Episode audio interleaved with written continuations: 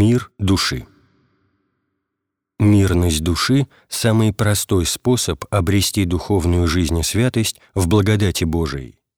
Суть этой молитвенной практики состоит в полном отречении от всех мельчайших страстных пожеланий и помышлений. Это ощущение в душе непосредственного присутствия Божия, которое источает постоянную радость и мир. Без мира душевного не обрести покоя ума и прекращения беспорядочного мышления. В мире душевном замечаешь все мысли и ни одну не пропускаешь внутрь ума.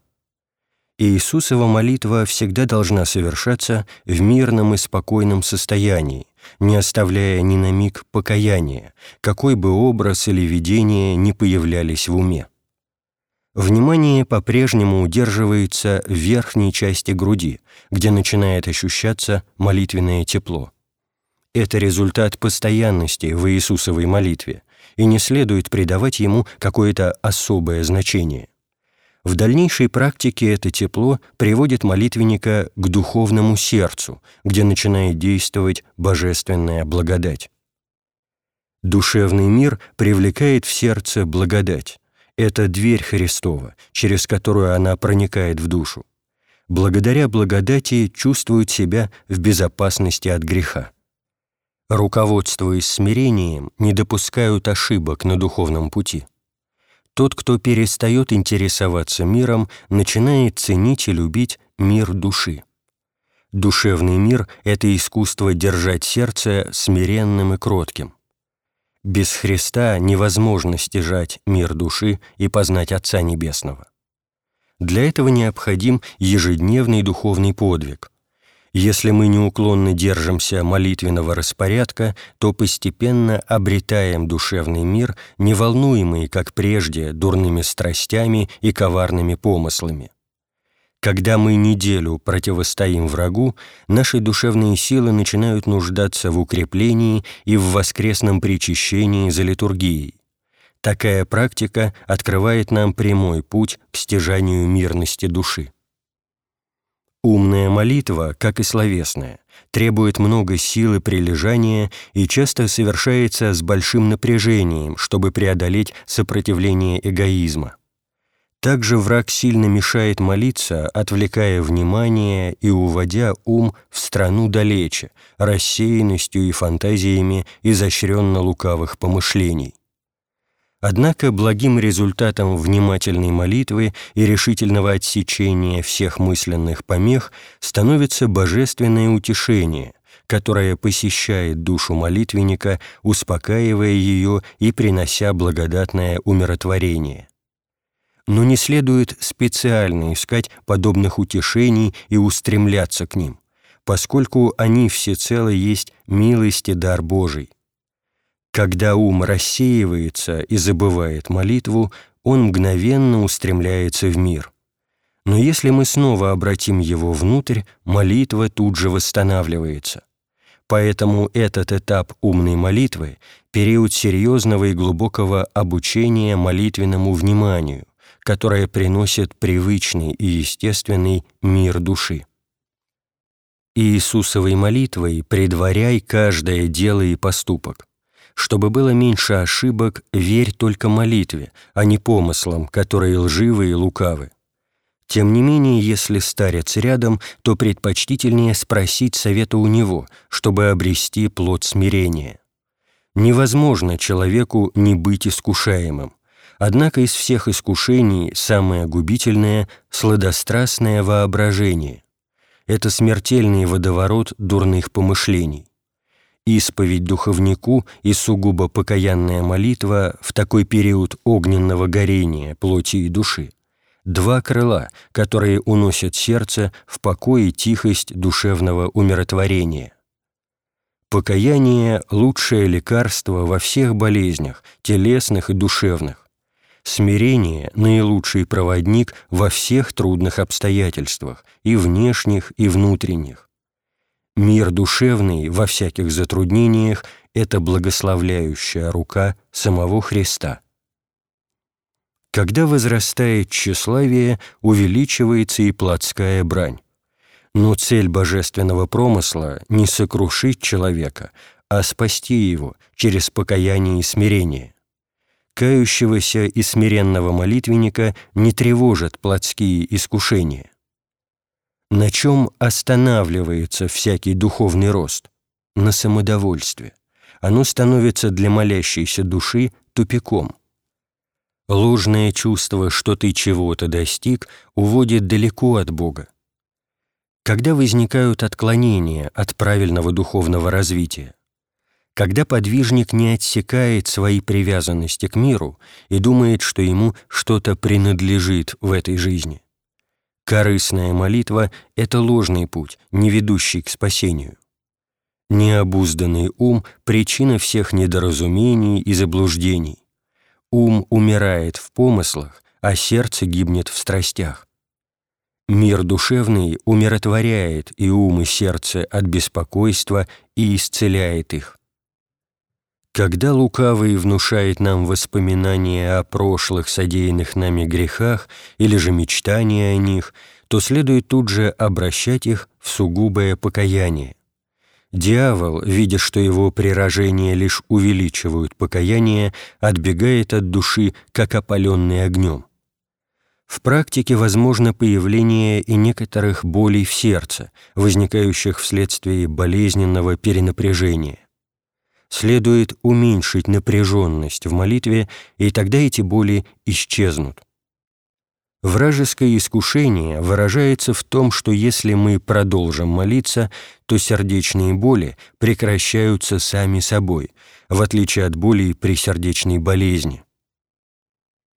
Запугивание молящегося внезапной смертью в молитве – одна из уловок коварного духа. Подвижнику в таком случае необходимо стоять в молитве до смерти, чтобы лукавый помысл не взял над ним власть. В таком случае молитвенник должен предпочесть смерть, но не уступить врагу свою душу. Против покаянных слез лукавый ничего не может сделать и уходит, оставляя ее умиротворенной. В искушении их не следует жаловаться и роптать, в них нужно исповедоваться опытному духовнику. Путь христианина — это путь Христов, а потому это есть путь распятия нашего эгоизма. Такова узкая духовная стезя, и нам решать, идти по ней дальше за Христом или повернуть обратно. Однако сердце молитвенника всегда вопиет в скорбях. «Господи, кому нам идти? Ты имеешь глаголы вечной жизни». Евангелие от Иоанна, глава 6, стих 18. Все беды, искушения и горести существуют для нашего вразумления, обучения смирению и покаянному возвращению к Богу. Если мы болеем, то болеем для пользы душевной, а если здоровы, то для служения Богу и людям. Умираем же для полноты нашего смирения, чтобы встретиться со смиренным Богом, в котором для нас жизнь Христос и смерть приобретение. Послание к филиппийцам, глава 1, стих 21. Ничего в мире нельзя любить больше Бога. Все, что не является Богом, привлекает нашу гибель. Поэтому умная молитва всецело очищает ум от помыслов о мире сём и его тленных вещах, приближая человека к душевному миру во Христе. Тем не менее, необходимо обладать мужественностью и решимостью знать, что все этапы молитвенного делания проходятся нелегко и почти на грани отчаяния, поскольку никто и никогда в стяжании благодатной мирности души не может быть уверен в своих силах. С течением времени уменьшается потребность в долгом сне – сокращается и количество принимаемой пищи, периодически молитвенник ощущает сердечную радость. Углубление в молитву приводит к тому, что она начинает все больше оживать внутри.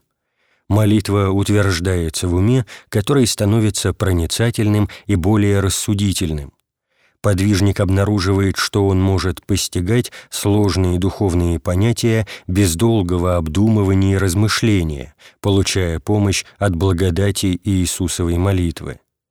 в душу иногда приходит ощущение невыразимого покоя, перекрывающего все остальные впечатления.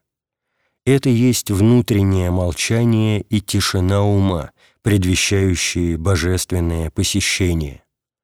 В такие мгновения молитвенника может посетить божественный свет, как первое знакомство с живым Богом. Этот ровный голубоватый свет приходит изнутри, тихо переливаясь и становясь все более зримым для ума человека.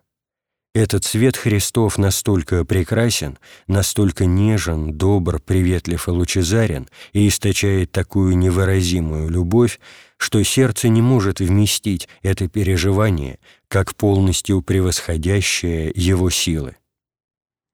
Божественный свет может быть непередаваемо ярким, значительно превышающим солнечный блеск. Он переполняет не только душу, но и все тело молитвенника – ему может показаться, что он умирает, но в этом свете бессмертной божественной жизни умереть невозможно. Тогда человек тоже становится светом, не помня, есть ли тело, земля и все остальное. Ему хочется вечно пребывать в любви Божией, сознавая свое недостоинство и оплакивая свою тьму слезами покаяния. Такое неземное блаженство не может долго пребывать в немощном человеческом теле, и Господь уменьшает его, научая душу неустанно стремиться к соединению с Ним в глубоком и искреннем покаянии до конечного исхода из бренного тела. В большинстве случаев посещение Божие может происходить в виде благодатного излияния, наполняющего сердце молитвенника. Внешний мир в это время отодвигается и меркнет. Внутри источается непередаваемый божественный покой, превращающий душу в безбрежное пространство невыразимого счастья. Это откровение истинной жизни настолько само по себе безусловно, что не остается ничего, чтобы могло ее дополнить или умолить. Ум, воспринимающий такое откровение, смиряется настолько, что уже не желает просить более ничего, кроме прощения своих грехов, и стоит на грани того, чтобы не возвращаться из этой безграничной жизни в прежнее эгоистическое существование, желая предать Христу все сердце и душу. Продолжая укрепляться в молитве, душа начинает часто испытывать невидимые утешения благодати, в тихости веющие из сокровенных сердечных глубин. Такие посещения Христовы всегда исполнены кроткого, смиренного счастья, чрезвычайно утешающего душу. Поэтому молящейся душе нравится подолгу пребывать в храмах, молиться у чудотворных икон и прикладываться к ним, а также паломничать по местам духовных подвигов древних подвижников, где есть их святые мощи. Сердце, начавшее очищаться умной молитвой, видит в иконах не краски, а сияющие окна в небесный мир. Оно благоговейно предстоит перед ними в молитве, которую не хочется оставлять. Обретя божественную благодать, мы заново открываем для себя смысл Евангелия, удивляясь тому, сколько нового мы находим в том, что читали прежде, и как наивны были наши прежние представления о спасении и о Боге. Внимательное чтение священных строк Евангелия и апостола, а также святоотеческих книг, постепенно открывает сокровенную молитвенную суть этого процесса, когда душа впитывает в себя не только слова, но и благодатный смысл того, что они передают. Такое сосредоточенное чтение становится для молитвенника такой же молитвенной практикой, наравне с Иисусовой молитвой. Впоследствии приходят умение и навык читать духовные книги, не прерывая Иисусовой молитвы. В молитвенной практике мы учимся пребывать в Духе Святом, храня ум от помыслов. А в послушаниях обучаемся пребывать в трудах, внимательно храня в сердце благодать. В умной молитве следует держаться исключительно наставлений своего старца, а брать в пример различные добродетели можно у многих. Какие бы мысли ни возникали, в благодати все они исчезают, и мы обретаем свободу в Духе Святом. Поэтому необходимо успеть стяжать благодать, прежде чем дыхание покинет уста. В духовной жизни нет «завтра». Когда человек говорит «сделаю завтра», то бесы веселятся, а когда думает «сделаю потом», у них праздник. Поэтому это не есть мудрость, нисходящая свыше, но земная, душевная, бесовская. Послание апостола Иакова, глава 3, стих 15. Совершать мысленные грехи и думать «после покаюсь», не давая Богу твердого обещания не повторять их, равносильно самоубийству. Всякий поиск чего-то помимо Бога есть отклонение от спасительного разумения, поэтому не всякая душа получает благодатный дар Божий. Когда Господь намерен даровать благодать молитвеннику, Он вначале испытывает его, чего он стоит. И если этот человек в мелочах раз за разом предает Бога, то ничего не получает, и его обучение начинается снова.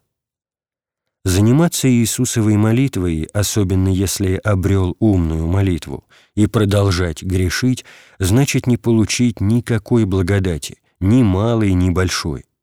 Если в молитвенной жизни не происходит возрастания в рассуждении, то это верный признак того, что молитвенник сбился с пути – прямое предназначение человека — развивать в себе с помощью благодати всевозможные благие качества, среди которых первое — рассуждение.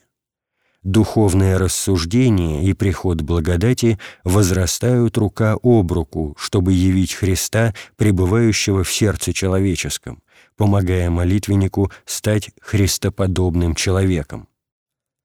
Помышления — враги благодати. Господь уклоняется от толпы бесчинных помыслов и ищет для себя в человеке тихое, уединенное место своего упокоения. Вследствие умного призывания имени Господня мы начинаем видеть и познавать степень нашей греховности и падения в ад помышлений. Умная молитва дает возможность осознать себя погибающим грешником она приносит нам понимание того, насколько мы хуже всех других людей. И такое понимание не является надуманным, оно просто самоочевидно благодаря умной молитве. Молитва отверзает наш ум, ибо без Христовой благодати ум слеп. Тогда отверсем ум к уразумению Писаний. Евангелие от Луки, глава 24, стих 45. Из всех наших спасительных действий самое лучшее — смертная память. Тот, кто укореняется в ней, уничтожает всякую гордость и тщеславие и незамедлительно приходит к спасению. Именно поэтому молитвенник есть делатель непрестанного плача.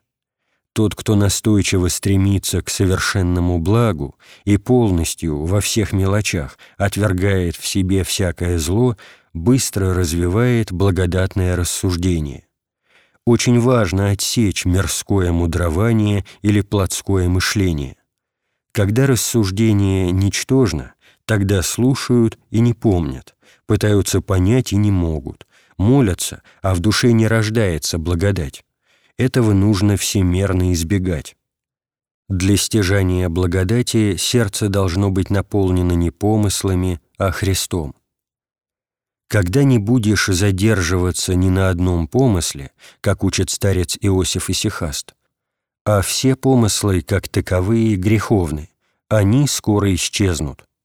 Медлить же в греховном помышлении — это словно выдружать каменного идола в своем уме. Необходимо твердо решить в своем сердце «не опущусь на колени перед грехом даже под угрозой смерти». Таково должно быть спасительное духовное устроение, и именно так освящается душа во Святом Духе.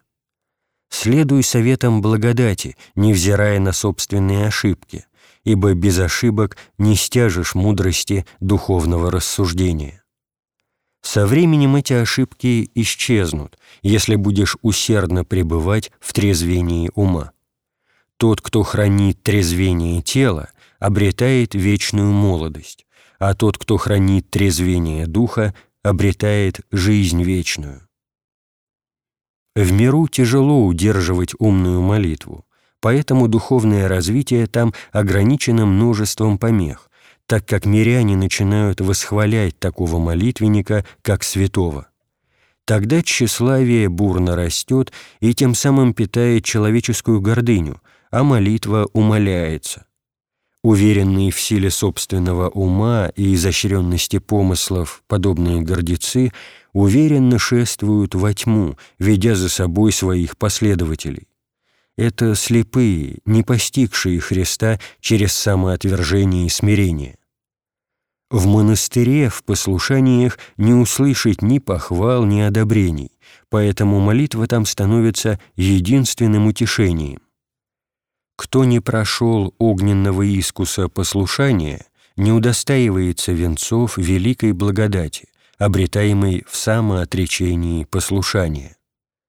Монах — это преображенный человек, ибо таким его делает постоянная умная молитва.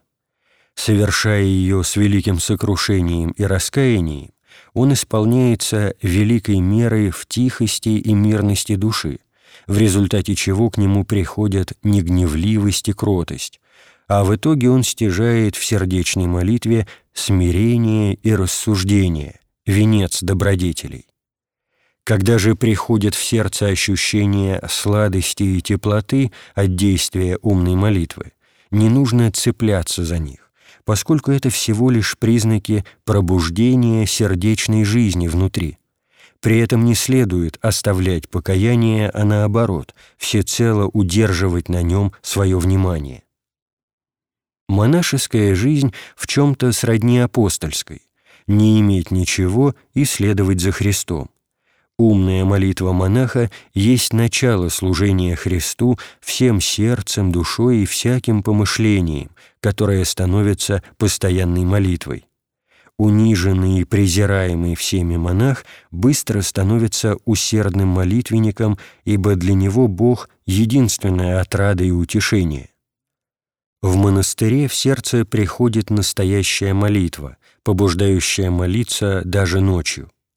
Такую молитвенную душу начинает терзать страх проспать раннюю побудку и опоздать к началу монастырских богослужений. Известный старец сказал некоему робкому послушнику, «Не бойся молиться ночью, если приходит молитва. Ты с нею отдохнешь больше, чем если бы ты спал целую ночь». Желающие умной молитвы испытывают затруднения при выборе монастыря и часто идут в известные монастыри, где есть чудотворные иконы или мощи угодников Божиих предпочтительнее направить свои стопы туда, где есть духовный старец или умудренный духовник и мало посетителей. Те монастыри, что создавались преподобными отцами и подвижниками, долго хранят в себе их дух и традицию.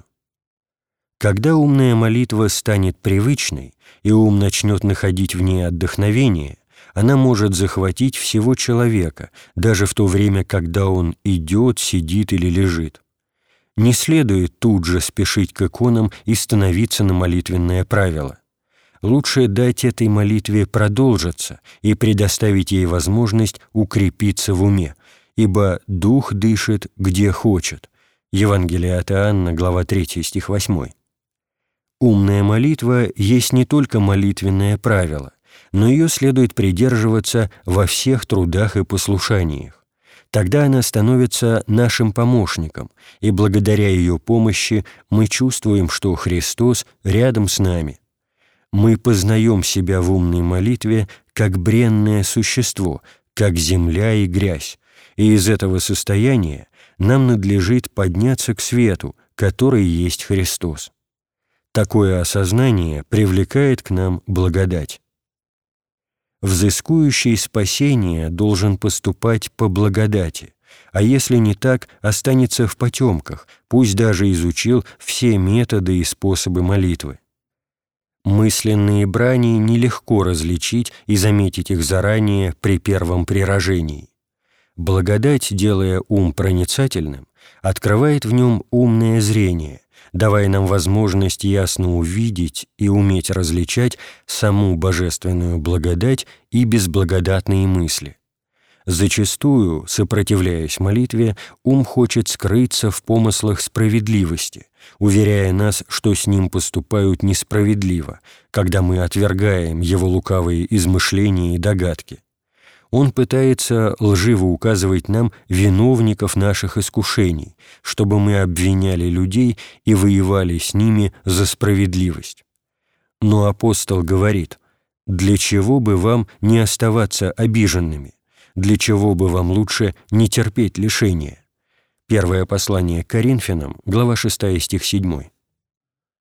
При действии умной Иисусовой молитвы, несмотря на внимание и сосредоточение, ум всегда удерживает некоторый остаток, который обнаружить чрезвычайно трудно, настолько он тонок и незаметен.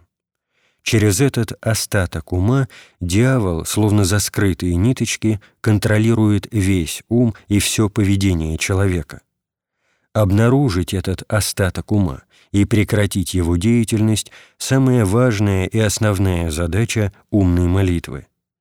Если наш ум собран воедино и целиком сосредоточен в молитве, он сам возвращается в сердце, выходя из внешнего мира и суеты и ускользая от власти дьявола. Целомудрие и благодать – узкий путь спасения, а похоть и заблуждение – широкий путь погибели – Дух человеческий, соединившийся с божественной благодатью, есть Царство Божие, которое не затрагивает никакая мирская суета.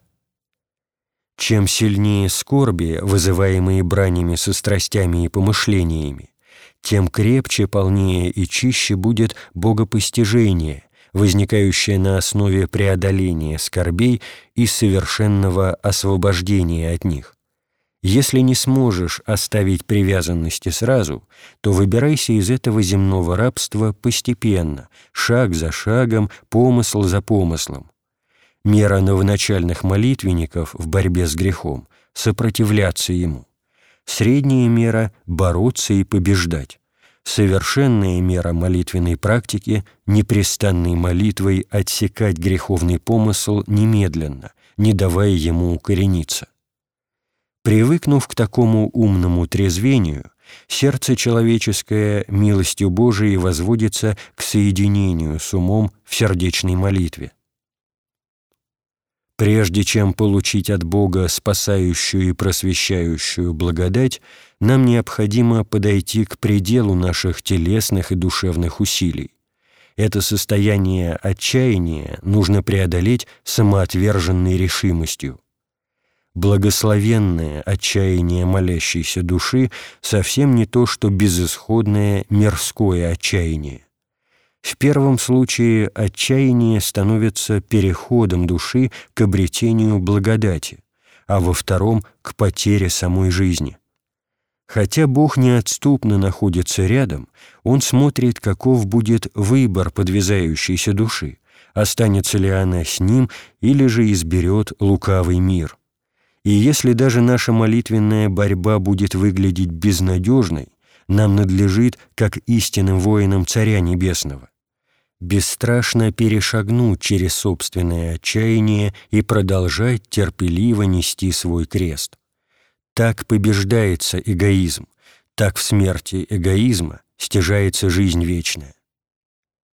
В Иисусовой молитве приходят ясность ума и сердечная тишина – а ум освобождается от мучащих нас облаков помышлений и успокаивается. Когда ум становится спокойным и неподвижным, это именуется очищением ума. Такой ясный ум становится нашим помощником, принося нам облегчение от его постоянных метаний. Поскольку душа и тело связаны с умом, душа начинает ощущать умиротворение и тишину – а тело, следуя за ней, делается послушным и покорным. Умная молитва, собирая воедино рассеянный ум, делает его цельным и проницательным, приготавливая к дальнейшему соединению с умиротворенным сердцем. Покаяние же, совершаемое внимательно и трезвенно, привлекает в молящуюся душу Святого Духа Утешителя, исцеляющего и врачующего ее благодатными прикосновениями. Когда молятся головой, устают очень быстро. Такая молитва неправильна и опасна из-за перенапряжения. В умной молитве необходимо уметь чутко прислушиваться к сердцу, чтобы внутри открылось сокровенное сердечное место, куда приходит очищающая божественная благодать. Когда ум обнаружит с ее помощью это сердечное место, которое покинул, устремившись в мир в погоне за наслаждениями, тогда молитва потечет легко и без особых затруднений. Пока ум слаб, он не может долго пребывать в умной молитве. Должно давать ему разнообразную духовную пищу. Иногда чтение псалмов, иногда чтение святых отцов, а иной раз церковные песнопения, до той поры, когда он обучится постоянно пребывать внутри тела в молитвенной тишине. Ум устает от мирской тяжелой пищи, болтовни, праздных помышлений и мечтаний, а от духовной пищи, обуздания, успокоения и благодатного утешения, напротив, укрепляется. Послушание делает его совершенно беспопечительным. В мысленной брани никогда нельзя быть малодушным. Как может победить врага тот, кто все время отступает? необходимо подвязаться и стоять в брани до предела своих сил, призывая всесильное имя Божие. Так растет наша духовная стойкость, так укрепляется вера в Христа Спасителя, так умножается доверие к силе Иисусовой молитвы. Чем лучше наследственность человека, опирающаяся в поколениях на православную традицию – тем глубже и полнее молитвенное преуспеяние. Стяжавшие умную молитву могут молиться и на работе, и в пути, но чтобы стяжать сердечную молитву, необходимо уединение. Думать с утра до вечера о своих проблемах – путь к болезни. Хранить мир души во всех обстоятельствах, укрепляя его молитвенной благодатью – лучшее средство к решению всех трудностей оставить ум в покое и дать ему постоянную молитву. Это именно то, что делает его чистым и разумным.